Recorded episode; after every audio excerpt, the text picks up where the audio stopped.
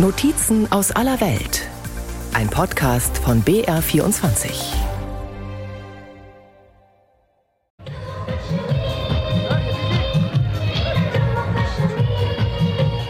Es ist ein großes Fest, eine breite Bühne in einem riesigen Zelt, alles bunt geschmückt, Dutzende Tänzerinnen und Tänzer.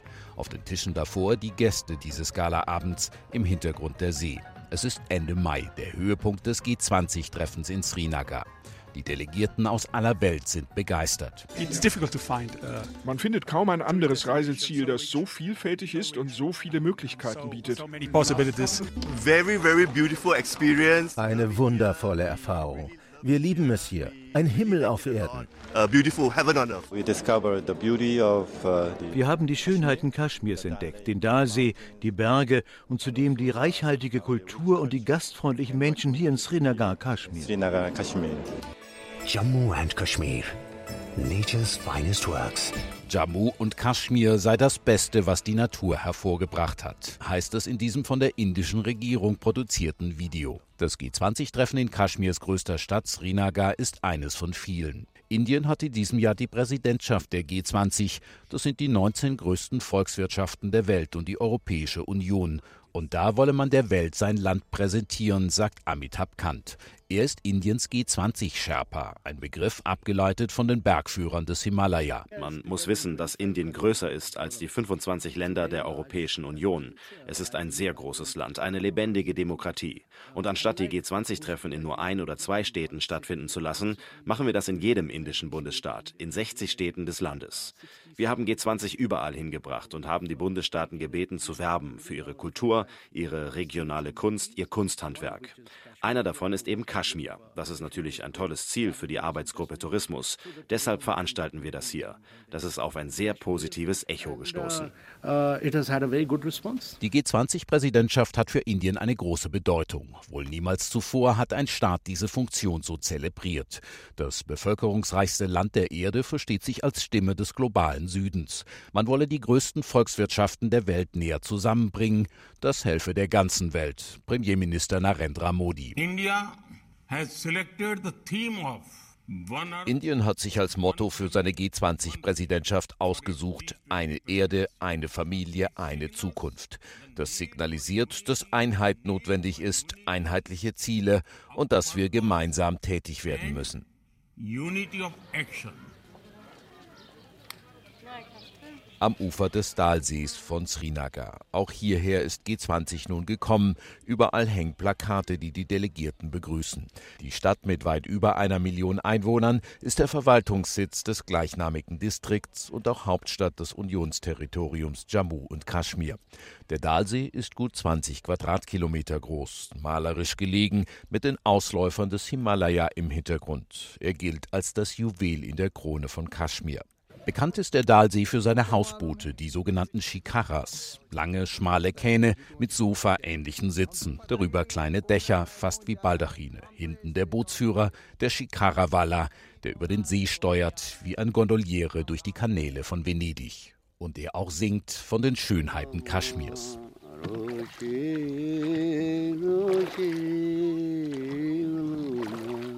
Erstmals seit mehreren Jahren durfte jetzt anlässlich des G20-Treffens eine Gruppe ausländischer Korrespondentinnen und Korrespondenten nach Kaschmir reisen, dabei auch die ARD.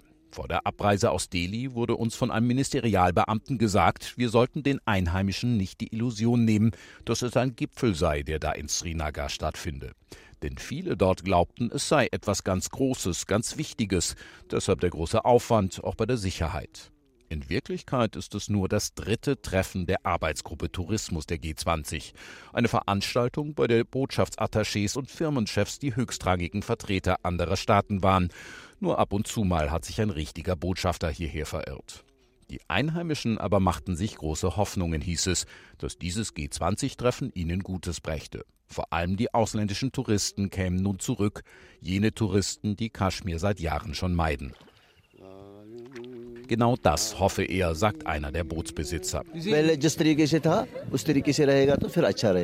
Wir hoffen, dass das Geschäft wieder so boomt wie früher. Deshalb sind sie hier, um sich ein Bild von der Lage zu machen. Es ist normal hier. Die Leute sollen herkommen und sich selbst umsehen. Kaschmir ist für alle da. Viel weiß er nicht über G20, aber es soll gut sein für seine Heimat, habe es geheißen. Wir wollen Frieden in Kaschmir. Das Leben soll wieder so normal sein wie früher. Im Moment gibt es einen großen Unterschied. Der Tourismus nimmt zu, aber es kommen nur Inder und keine ausländischen Touristen. Wenn ausländische Touristen aber kommen, ist das Geschäft besser. Einige Meter weiter treffen wir einen älteren Mann. Seinen Namen will er nicht sagen. Er kommt gerade vom Fischen auf dem See. Ob er auch hoffe, dass Touristen wiederkämen und dass sie dann alle Geld verdienen mit den Besuchern? Die Frage macht ihn wütend. Welcher Tourismus? Was sollen die Touristen hier machen? Hier haben die Märkte nur unter dem Druck des Militärs geöffnet. Was meinen Sie mit Geld verdienen? Wir haben nichts damit zu tun. Wir wollen Freiheit. Es ist egal, ob hier ein anderes Land die Macht übernimmt. Wir wollen, dass die Inder von hier abhauen.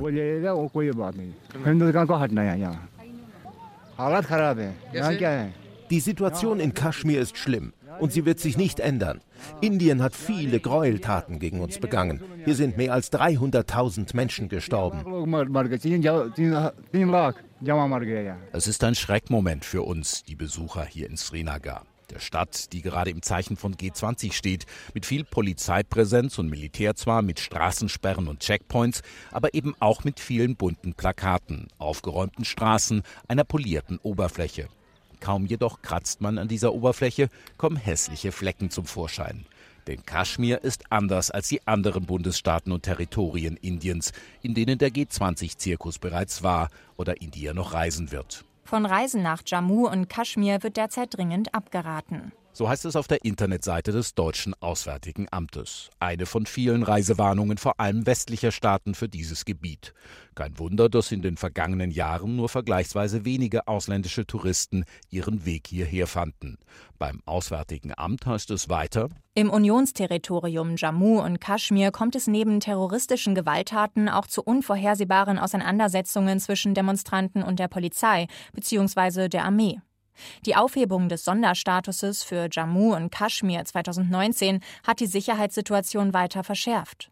Es finden auch verstärkt bewaffnete Auseinandersetzungen zwischen indischen und pakistanischen Truppen, wie auch mit verschiedenen Separatistengruppen entlang der internationalen Grenze und der Waffenstillstandslinie statt. Beim G20-Treffen jedenfalls fragt man Vertreter von Indiens Zentralregierung besser nicht nach den Reisewarnungen. Auf die Frage einer australischen Fernsehjournalistin reagiert der indische Staatsminister für Wissenschaft Jitendra Singh eher ungehalten. What is your message to the Australian government on that issue?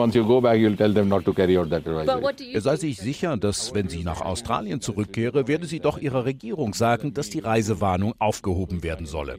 Sie solle die Botschaft überbringen, dass hier alles schön sei. Die Reisewarnungen seien im Widerspruch mit den Realitäten vor Ort. Uh, uh, Ist Kaschmir wirklich so friedlich, wie es sich die Regierung in Delhi wünscht? Verfolgt man die indischen Nachrichten, bekommt man einen anderen Eindruck.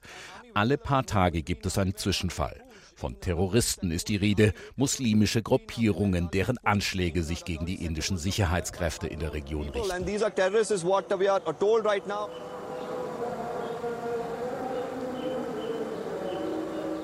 Ein Rückblick. Der Fürstenstaat Kaschmir hatte schon eine wechselvolle Geschichte hinter sich, als Britisch-Indien 1947 aufgeteilt wurde. Die mehrheitlich muslimischen Kaschmiris fanden sich nun in zwei Staaten wieder, dem neuen Indien und in Pakistan. Aber die neuen Staaten waren unzufrieden mit der Aufteilung, führten in der Folgezeit Krieg um die Provinz. Seit 1949 trennt eine Waffenstillstandslinie beide Teile Kaschmirs. Es gibt keine anerkannte Grenze. Indien gab seinem neuen Bundesstaat Jammu und Kaschmir Sonderrechte, die im Artikel 370 der indischen Verfassung festgelegt wurden. Ein eigenes Grundgesetz, eine Staatsflagge und eine autonome innere Verwaltung. Die Region bleibt dennoch über lange Zeit ein Unruheherd. In den 60er Jahren besetzt China einen Teil des indischen Kaschmirs. In den folgenden Jahrzehnten kommt es zu Anschlägen islamischer Extremisten und kaschmirischer Separatisten, die nicht selten ihre Basis im pakistanischen Teil Kaschmirs haben. Im August 2019 schließlich lässt die Zentralregierung den Artikel 370 der indischen Verfassung in einer turbulenten Parlamentssitzung aufheben und damit den Autonomiestatus von Jammu und Kaschmir. Der Grund, den viele für einen Vorwand halten, Kaschmir selbst habe innere Unruhen nicht in den Griff bekommen. Jetzt müsse Delhi übernehmen. Der Bundesstaat wird aufgelöst und geteilt in zwei aus Indiens Hauptstadt verwaltete Gebiete, sogenannte Unionsterritorien. In der Nacht vom 4. auf den 5. August 2019 wird das Internet abgestellt, das Telefonnetz und selbst das Kabelfernsehen. Kaschmir wird von der Außenwelt abgeschnitten, 550 Tage lang. Seit 2019 hat Kaschmir kein Parlament mehr, es gibt keine Wahlen, praktisch keine Demokratie mehr, wie viele hier sagen. Der Vertreter der Zentralregierung ist Manoj Sinha. Er trägt den Titel Lieutenant Governor, Vizegouverneur. Für den Statthalter Delis ist das G20-Treffen eine willkommene Bühne. Er lädt die Presse in einen blumengeschmückten Saal seiner schwer bewachten Residenz ein. Für europäische Augen ein fast bizarres Schauspiel. Der Vizegouverneur kommt herein, alle müssen aufstehen, die indische Nationalhymne wird gespielt. Er nimmt Platz hinter einem Tisch auf einem prächtigen Stuhl, fast ein Thron. Dann begrüßt er von oben herab die Journalistinnen und Journalisten, auch die Auslandskorrespondenten. I'm very pleased to be among you. Welcome you all. Manoj Sinha ist Mitglied der hindu-nationalistischen BJP, der Regierungspartei Narendra Modis. Er stammt aus dem nordindischen Bundesstaat Uttar Pradesh. Mit Kaschmir hatte er vor seinem Amtsantritt vor knapp drei Jahren nicht viel zu tun.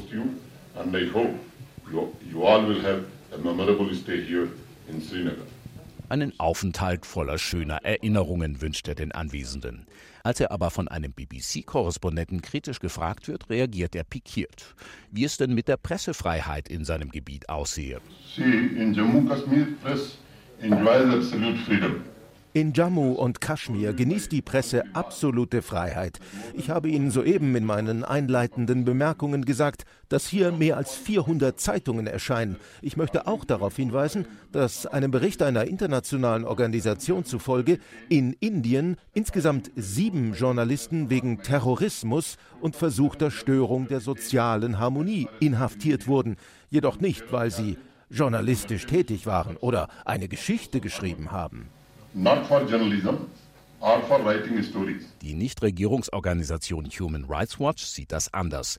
Im Jahr 2022 veröffentlichte sie einen Bericht über die Region Jammu und Kaschmir, bei dem es auch um Pressefreiheit geht. Zitat: Seit August 2019 wurden mindestens 35 Journalisten in Kaschmir wegen ihrer Berichterstattung von der Polizei verhört mit Razzien, Drohungen, körperlichen Angriffen, Einschränkungen der Bewegungsfreiheit oder erfundenen Strafverfahren konfrontiert. Im Januar 2022 heißt es in dem Bericht, sei ein Journalist eines Nachrichtenportals festgenommen worden, nachdem er über einen öffentlichen Protest berichtet hatte, unter dem Vorwurf der kriminellen Verschwörung. Einen Monat später verhafteten die Behörden den Chefredakteur Fahar Shah wegen Volksverhetzung und Terrorismus, nachdem seine Website über widersprüchliche Angaben nach einer Schießerei berichtet hatte, bei der Sicherheitskräfte vier Menschen getötet hatten, die sie für militant hielten. Drei Jahre nach der Aufhebung von Artikel 370 der indischen Verfassung halte zudem die Gewalt in Jammu und Kaschmir an, so Human Rights Watch. Bis Oktober 2022 wurden 229 Todesopfer gemeldet,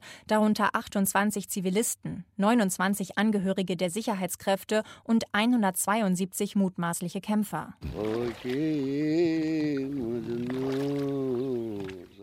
All die Unruhe, all die Gewalt ist weit weg hier auf dem malerischen Dalsee. Wir sitzen in einer Schikara, die langsam über das Wasser gleitet. Erst geht es durch kleine Kanäle, gerade an einem Polizeiboot vorbei, einer schwimmenden Wache mit zwei bewaffneten Polizisten. Sie lächeln freundlich. Man muss hier vorbei, wenn man von den Kanälen hinaus will zum offenen See. Der See selbst ist eigentlich gerade gesperrt für die Shikaras aus Sicherheitsgründen, denn auf der anderen Seite liegt das Konferenzzentrum, wo das G20-Treffen stattfindet. Ein bisschen dürfen wir dennoch hinaus, am Ufer entlang und an Hausbooten vorbei, auf denen Touristen übernachten. Normalerweise. Gerade aber, sagt ein Hausbootbesitzer, sei alles gesperrt wegen G20. Er ruft uns heran, bittet uns anzulegen und hereinzukommen. Das G20-Treffen sei für die Menschen in Srinagar ein Albtraum. Großräumige Absperrungen, ein Sicherheitsaufwand wie bei einem Gipfel. Nein, er sei gar nicht gegen G20. Er sei glücklich, dass dieses Treffen hier stattfindet, dass die Fremden sähen, was hier in Kaschmir sei, dass Frieden herrsche und dass alle froh seien deshalb. Die Kaschmiris aber, die Menschen hier, sie seien ausgeschlossen von dem Treffen. Sie würden weggeschoben und wenn überhaupt, dann seien sie nur Kulisse für ein Spektakel, das von woanders aus organisiert werde. Das hört man in diesen Tagen oft hier in Srinagar. Um das echte Jammu und Kaschmir gehe es hier gar nicht. Die Bühnenshow beim G20-Treffen. Bunte Tänze, sie singen über ihre Heimat, Jammu und Kaschmir. Für diesen Landesteil typische Folklore heißt es. Mustafa Shah sitzt in seinem Büro. Im Hintergrund die frühere Staatsflagge Kaschmirs. Ich zeige ihm ein Video der Bühnenshow auf meinem Smartphone. Is this uh, something Kashmiri? No. Ob das typisch sei für seine Region, frage ich ihn. Er schüttelt den Kopf. No, it's not. Das habe nichts mit dieser Region zu tun, sagt Mustafa Shah. Überhaupt keine typische Musik oder Tanz. Und er sollte es wissen. Mustafa Shah ist Kaschmiri. Er ist Vizepräsident der Awami National Conference, einer wichtigen politischen Gruppe in Kaschmir. Sein Großvater war in den 80er Jahren einmal Premierminister des Bundesstaates. Die Familie ist seit Generationen politisch engagiert. Die G20-Veranstaltung sieht er mit gemischten Gefühlen. Die Präsidentschaft der G20 liegt bei unserem Land, bei Indien, und sie präsentieren Kaschmir. Aber das ist nur begrenzt geschehen. Sie präsentieren Kaschmir nur auf zwei Quadratkilometern. Sie gehen nicht darüber hinaus. Aber wo sind unsere Interessensvertreter, die von Kaschmir? Ich sehe sie nicht bei dem G20-Treffen. Ich sehe nur Regierungsbeamte. Die Regierung täte so, als sei das normal. Aber das ist es nicht, sagt Mustafa Shah. Wir sollten hier Wahlen abhalten und die Menschen entscheiden lassen, wer die Regierung bilden und den Staat leiten soll. Nicht von Delhi aus als Unionsterritorium. Kaschmir hat eine Geschichte, die 5000 Jahre oder länger zurückreicht. Und es wie eine kleine Kommune zu regieren, ist nicht richtig. Seine Forderung ist klar. Solution to Jammu Kashmir, first of all, restore die Lösung für Jammu und Kaschmir ist zuallererst die Wiederherstellung von Artikel 370. Der Staat muss so wiederhergestellt werden, wie er war. Die Politik der regierenden BGP in dieser Angelegenheit ist eine Katastrophe und muss rückgängig gemacht werden. Sanjay Kaul ist da ganz anderer Ansicht. Auch er ist Kaschmiri, allerdings ist er Mitglied der BJP, der hindu-nationalistischen Partei von Ministerpräsident Narendra Modi, die Indien seit 2014 schon regiert. Artikel 370 der indischen Verfassung habe seiner Heimatregion eine in Indien einzigartige Stellung gewährt. Und das sei nicht gut gewesen, sagt er. What was abnormal was 370. Dieser Artikel 370 war anormal und unserer Meinung nach der Grund für die Probleme in Kaschmir. Die Idee, dass Kaschmir etwas Besonderes ist, hat sich im Bewusstsein des Volkes festgesetzt und es korrumpiert. Und in dem Moment, in dem der Artikel aufgehoben wurde, da konnte man sehen, dass ein neues Bewusstsein entstand. Vorher war Kaschmir nicht vollständig Teil unserer indischen Nation. Mehr Integration kann seither zu einem besseren Leben führen, mit Wohlstand und Sicherheit. Die Aufhebung des Sonderstatus von Kaschmir hat dazu geführt, dass die Menschen normal atmen können, wie alle anderen in diesem Land.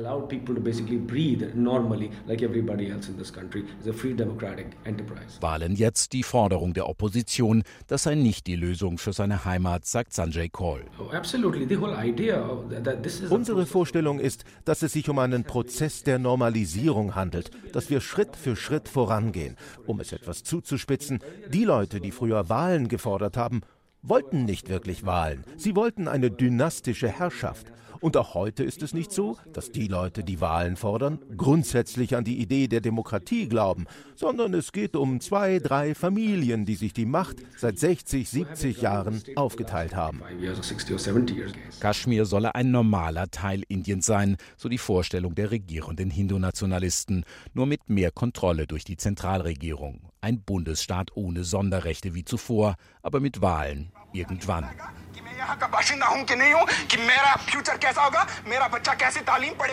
Die Regierung nennt keinen Zeitplan für diese Normalisierung, aber viele Menschen warten darauf, dass Kaschmir wieder demokratisch wird und sie ihr Schicksal mitbestimmen können. Das ist ein Grund, weshalb unter der Oberfläche viel Wut ist. Wut, die sich entlädt, wie hier in einer Fernsehdiskussion. Die Wut komme tief aus seinem Herzen, sagt Adil Nasir Khan, der junge Mann, der fast schrie im Fernsehen. It's anger Adil Nasir Khan ist 28, ein politischer Aktivist, der seit der Aufhebung des Autonomieartikels 370 immer wieder auf die Straße gegangen ist. Er machte Hungerstreiks und er war im Gefängnis mehrmals. Indien ist die Mutter der Demokratie, aber wenn es um Kaschmir geht, werden sie zur Diktatur. Was immer sie seit 1947 gegeben haben, haben sie sich wieder unter den Nagel gerissen. Was für eine Art Demokratie ist das? Was für eine Verfassung ist das? Wir treffen Adil im Restaurant eines Hotels. Die Angestellten halten sich im Hintergrund, sind aber sichtbar nervös. Sie hören, worum es geht, um Politik und um Kaschmir, um den umstrittenen Artikel 370. Schwierige Themen hier, die man besser nicht so öffentlich bespricht. Bakar Bhati ist mit an unserem Tisch, ein weiterer Aktivist. Ich wurde oft verhaftet. Am 15. Oktober 2019 haben sie mich festgenommen unter dem Vorwurf antinationaler Aktivitäten. Ich stand sieben Tage lang unter Arrest. Später haben sie dann eine Anklageschrift fabriziert und ich wurde wegen Anstiftung zum Aufruhr hinter Gitter gebracht. Bakabati protestiert seit über zwei Jahren, quasi permanent, auch jetzt in diesem Moment. Es fällt mir erst auf den zweiten Blick auf. Bati ist gut angezogen, aber er trägt keine Schuhe. Seit ich im April 2020 aus dem Gefängnis entlassen wurde, protestiere ich friedlich, indem ich keine Schuhe trage und barfuß bleibe. Meine Forderung ist, alle jungen Menschen und alle religiösen Führer müssen aus dem Gefängnis entlassen werden. Bakabati steht für ein anderes Kaschmir, als es der gemäßigte Politiker Mustafa Shah will. Schah will, dass der Bundesstaat Jammu und Kaschmir mit all seinen Sonderrechten wiederhergestellt wird. Der Zustand von vor 2019 also. Wakabati aber will mehr. Meine politische Überzeugung ist, dass ich Jammu und Kaschmir wieder so zusammenführen möchte, wie es vor 1947 war. Zurzeit ist Jammu und Kaschmir in viele Teile geteilt. Gilgit, Assad Kaschmir, Ladakh, China, das auch einige Teile besitzt, und das indische Jammu und Kaschmir. Wir sind alle Kaschmiris, ob auf dieser oder jener Seite, aber wir müssen ein Visum beantragen, um unsere Leute zu treffen. Sein Vorwurf an die indische Regierung, sie unterdrücke abweichende Meinungen, setze Sondergesetze ein, um Oppositionelle willkürlich festzunehmen. Anderswo sei das Land eine Demokratie, aber nicht hier in Kaschmir. Der Menschenrechtsaktivist Waka Bhati und der hindu-nationalistische Politiker Sanjay Kaul. Diese beiden Kaschmiris stehen für die tiefen politischen Gräben, die es hier gibt. Sanjay Kaul sieht die Region auf einem guten Weg. Es werde irgendwann wieder freie Wahlen geben, sagt er, aber das brauche eben Zeit. Die größte Errungenschaft eines Staates ist das Gefühl der Normalität. Man muss gemäßigten Stimmen Raum geben. In Kaschmir gab es immer gemäßigte Stimmen, aber die wurden immer wieder zum Verstummen gebracht. Was wir jetzt tun, wir geben ihnen Raum. So können die Menschen selbst überlegen und herausfinden, was der beste Weg ist. Schöne Worte, denen bisher aber noch keine Taten gefolgt sind. Fragt man nach einem Zeitplan für die Redemokratisierung Kaschmirs, erntet man nur Schulterzucken. Kommunalwahlen wenigstens? Vielleicht in ein paar Monaten. Eine Teilnahme an den indienweiten Parlamentswahlen nächstes Jahr steht nicht zur Diskussion. Von Normalität ist das indische Kaschmir noch meilenweit entfernt. Es ist durchaus die Frage, ob sie wirklich gewollt ist. Schließlich hatte die Zentralregierung die unruhige Provinz noch nie so fest im Griff wie seit 2019.